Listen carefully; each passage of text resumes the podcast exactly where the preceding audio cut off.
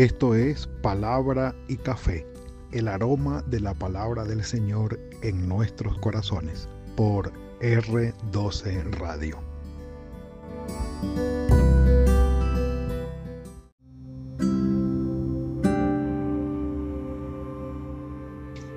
Señor, ante el resultado de mi pecado, tú tienes misericordia de mí.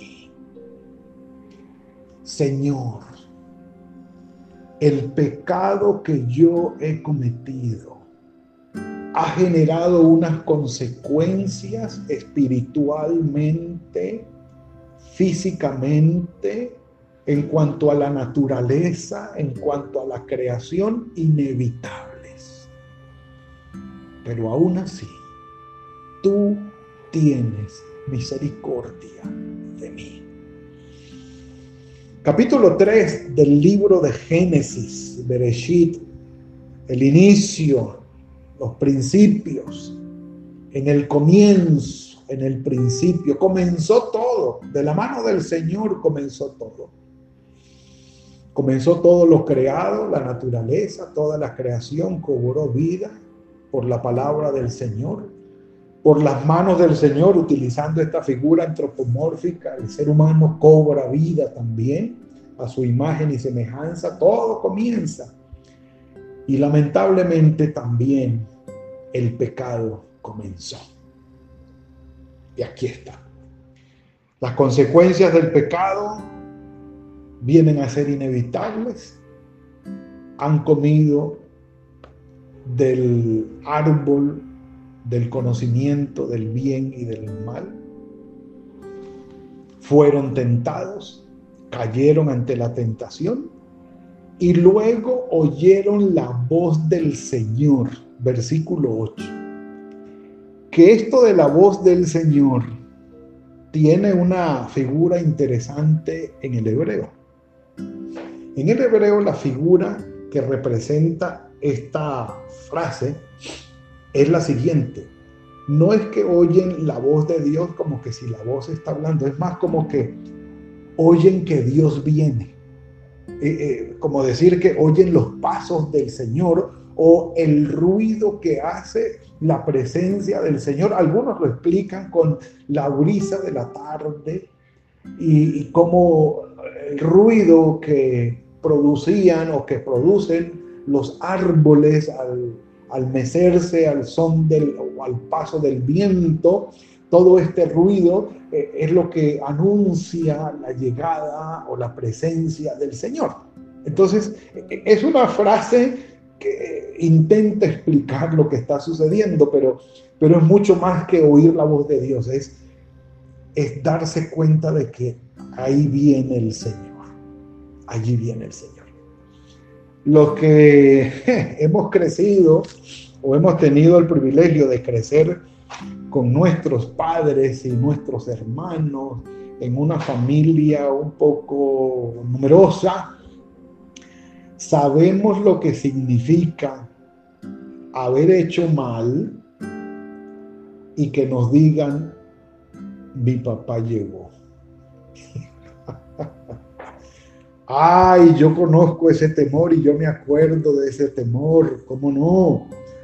Ahí viene mi papá, ahí llegó mi papá o ahí llegó mi mamá. Y oír los pasos, yo me acuerdo, eso lo tengo grabado en mi cerebro, oír los pasos, oír el ruido de los, de los zapatos de mi padre y yo haber hecho algo no muy bueno o sencillamente no tener la tarea hecha que él había pedido y oír los pasos de él era como yo entiendo la frase. Ellos oyeron los pasos del Señor que se paseaba por el huerto al aire del día y el hombre y su mujer se escondieron de la presencia del Señor entre los árboles del huerto. Y aquí uno evoca el Salmo 139. ¿A dónde huiré de tu espíritu? ¿A dónde? ¿Dónde en todo el globo terráqueo sería el esconderijo perfecto o el escondedero perfecto para yo meterme allí y esconderme. En Apocalipsis dice que los hombres le decían a las peñas, caed sobre nosotros y escondernos de la presencia del Señor. No hay lugar en todo el universo donde el ser humano pueda decir, voy a huir de la presencia del Señor. Y si no, pregúntenle a Jonás. Y no es mi hermano, sino el profeta Jonás. Un café por eso. Ah. Para quienes no saben, sí, tengo un hermano mayor que se llama Jonás. Lino, Raquel, Jonás, Richard y Grema. Esos son los hijos de don Lino y doña María. Y don Lino nos enseñó junto con doña María lo que era esta experiencia de haber hecho algo malo y de oír sus pasos llegar, su presencia llegar y tener miedo y escondernos de su presencia y oír la voz del viejo preguntar dónde está Richa. Oh, aquello era algo que aceleraba aún más el corazón. El hombre y su mujer se escondieron de la presencia del Señor, o por lo menos lo intentaron. Por lo menos lo intentaron. Consecuencia, resultado, o mejor, síntoma. Síntoma de la culpabilidad. Esconderse ya dice, pero el Señor Dios llamó al hombre y le preguntó, ¿dónde estás? Y uno dice, como si no supiera, como si no supiera, ¿dónde estás? Como dándole la oportunidad al hombre, dándole la oportunidad al varón, aquí estoy, Señor. Y tenemos que hablar, porque las cosas no andan bien como dándole la, oportunidad, pues. Quien dice, como si no supiera. Él respondió, oí tu voz en el huerto. ese dónde estás implicaría también como, como, ¿qué has hecho? ¿Qué hubo? ¿Por qué no estás aquí conmigo? ¿Por qué es difícil encontrarte? ¿O por qué te escondes? Oí el ruido de tu presencia que tú venías. Perdón, dice, tuve miedo. Primera mención del miedo en la palabra del Señor. Tuve miedo, me di cuenta que estaba desnudo y me escondí. El Arubín, el estar desnudos, ambos, Adán y Eva, con lo que concluye el segundo relato de la creación, capítulo 2, versículo 25, que termina como una virtud, porque aquella desnudez implicaba apertura, una vida sencilla, no había sentimiento de culpa, había perfecta armonía consigo mismo, con el prójimo, con Dios. Estamos totalmente abiertos, no hay nada que esconder, estamos arumín expuestos. Aquello se convirtió en algo vergonzoso ya yo tengo algo que no puedo mostrar, que no quiero mostrar. Yo tengo algo que va en contra de tu voluntad que yo no quiero que tú veas, que me avergüenza, que no quiero que sea expuesto. No, y lo escondo. Hasta el día de hoy, el pecado genera esa reacción, genera esa actitud, genera esa conducta en el ser humano. el pecado se esconde. Un café por eso.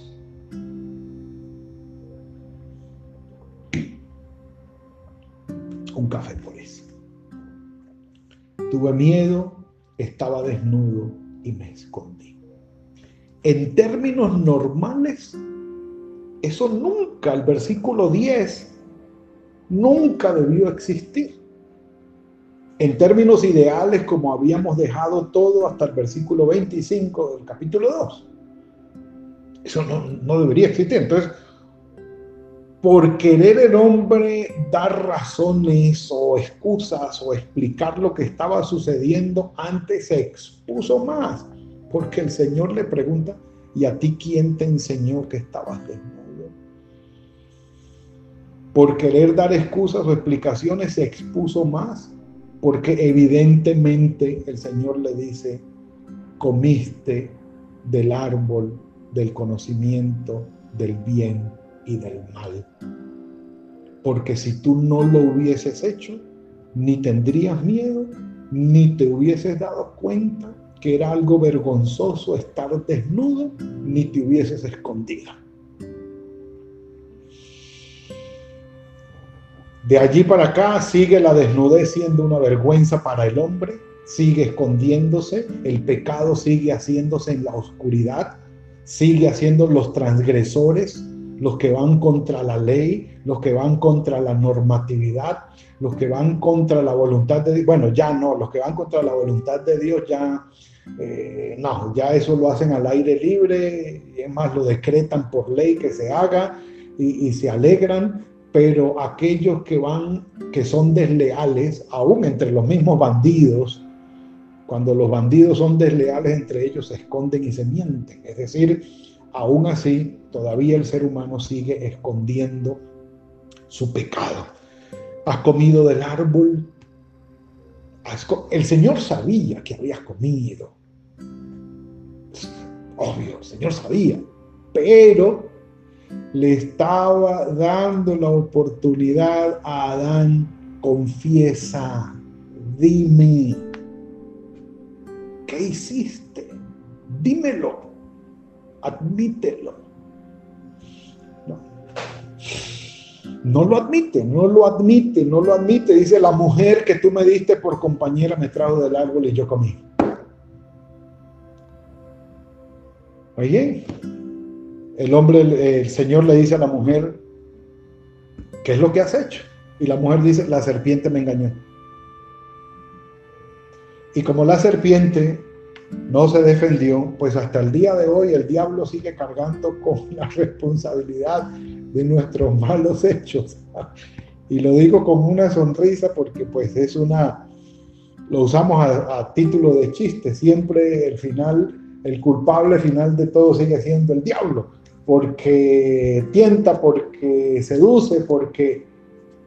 Pero el ser humano todavía sigue desviando su responsabilidad hacia algo o hacia alguien. Pero qué duro sigue siendo para nosotros decir, admitir, confesar, sí.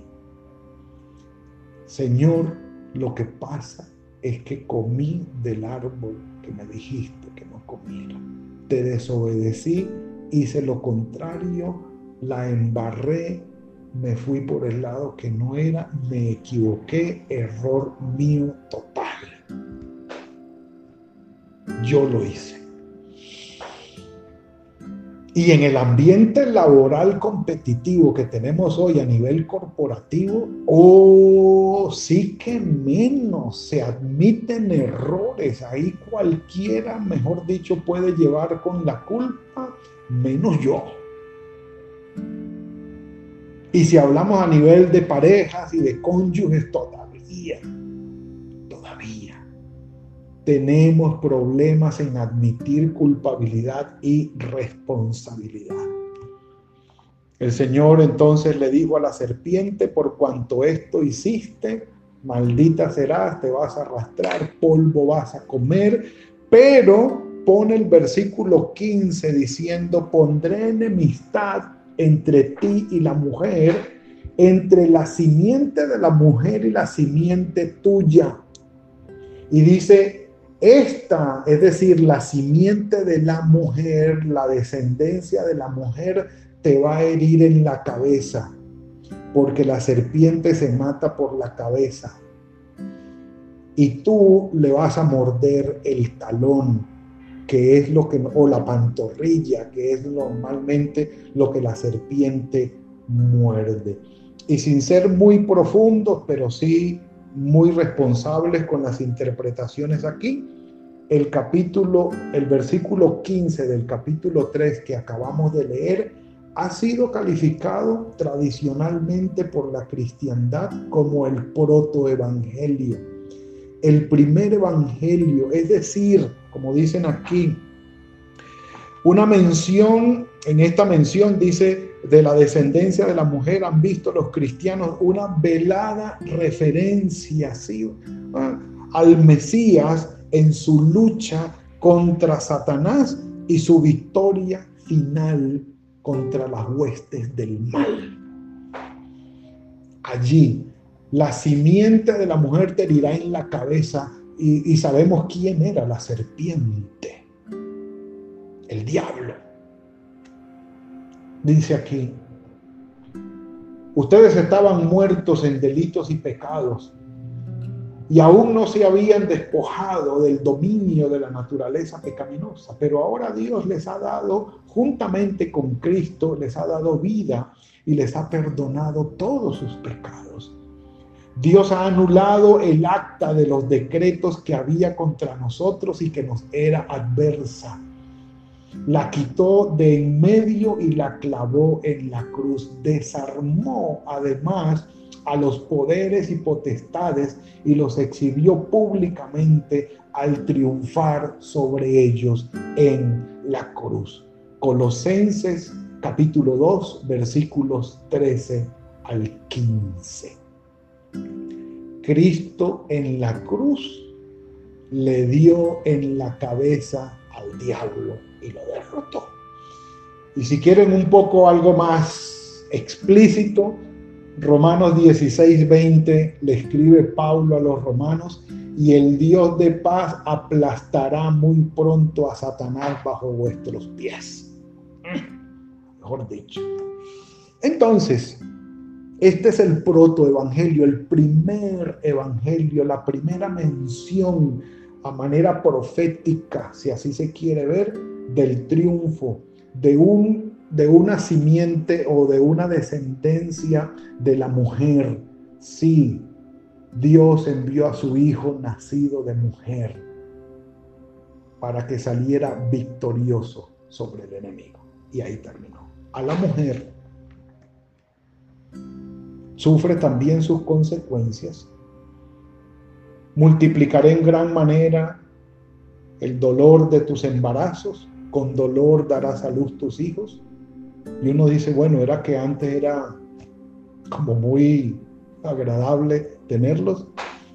Pues yo creo que sí, porque si aquí lo pone como una consecuencia, pues sí. Y el hombre te va a dominar lamentablemente un fruto o una consecuencia de la caída es precisamente la subyugación, el abuso hacia la mujer que ha sido histórico desde que el ser humano se conoce como hombre.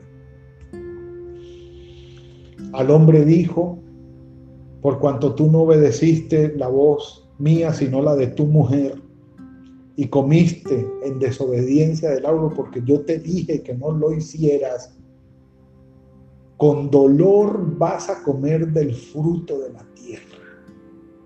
Y uno dice, ¿sería que el trabajo antes era agradable? Y sí, aquí muchos recuerdan la canción del negrito del batey, que el trabajo lo puso Dios como castigo. Bueno, esa es una discusión teológica eh, en, en, el argot de la salsa que hay. Bueno, de la música salsa, estamos hablando eh, aquí en Colombia y en Venezuela también, en Perú, que se maneja este tipo de música también, Puerto Rico, eh, Panamá y otros países donde la salsa, música salsa llega allí, conocen esta parte. Y, y sí, se refiere a este punto, pero no es tal, es la dificultad para dar o conseguir el sustento. Obviamente que ahora pues no todos adquieren el sustento labrando la tierra. Pero trabajar para conseguir el sustento es duro, hay que moverse. Es trabajoso. Te producirá cardos y espinas y espinos y comerás plantas del campo. El sudor, con el sudor de tu rostro comerás el pan hasta que vuelvas a la tierra y he aquí el castigo puntual. Porque de ella tú fuiste tomado, pues polvo eres y al polvo volverás. A su mujer, Adán le puso por nombre Eva, que significa madre de todos los vivientes. Y miren la segunda muestra de misericordia. La primera muestra de misericordia, a pesar del resultado del pecado, es el protoevangelio. Listo, mujer. La simiente tuya va a derrotar el mal definitivamente. Y en nuestro Señor Jesucristo se cumplió. Perfecto. Ustedes se equivocaron, ustedes hicieron mal, la consecuencia de su pecado es inevitable, pero aún así yo tengo misericordia de ustedes y esto va a tener remedio a través de la simiente de la mujer. Y la segunda muestra de misericordia está aquí. Dice versículo 21, y Jehová Dios hizo para el hombre y su mujer túnicas de piel y los vistió. Ah, un café por eso.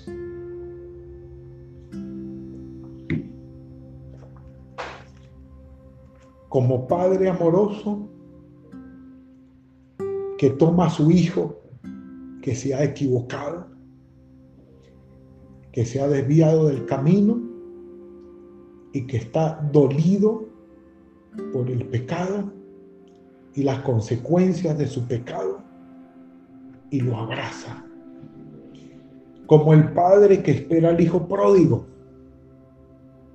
Y le dije, hijo, le dice, hijo, ven, que te bañen, que te pongan una eh, túnica nueva, anillo, calzado, aún viviendo las consecuencias del pecado.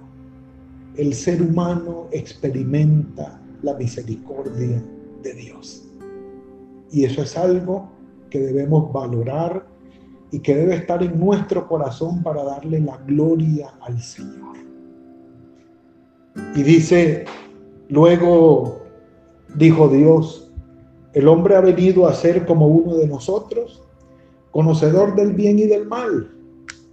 Pues ahora que no alargue su mano y que tome del árbol de la vida y coma y viva para siempre. ¿Se refería a la eternidad en el hombre? Lo más probable es que sí.